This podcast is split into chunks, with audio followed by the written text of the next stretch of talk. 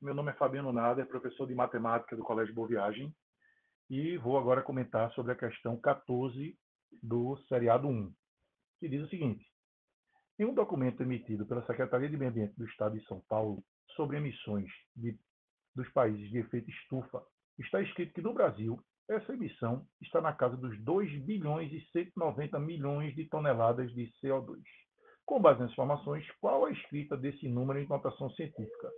Mas 2 bilhões, bilhão é 10 a nona, são 9 zeros. Então, 2 bilhões é 2, só que são 2 bilhões e 190 milhões. Então, 2,19 vezes 10 a nona, que já é a resposta.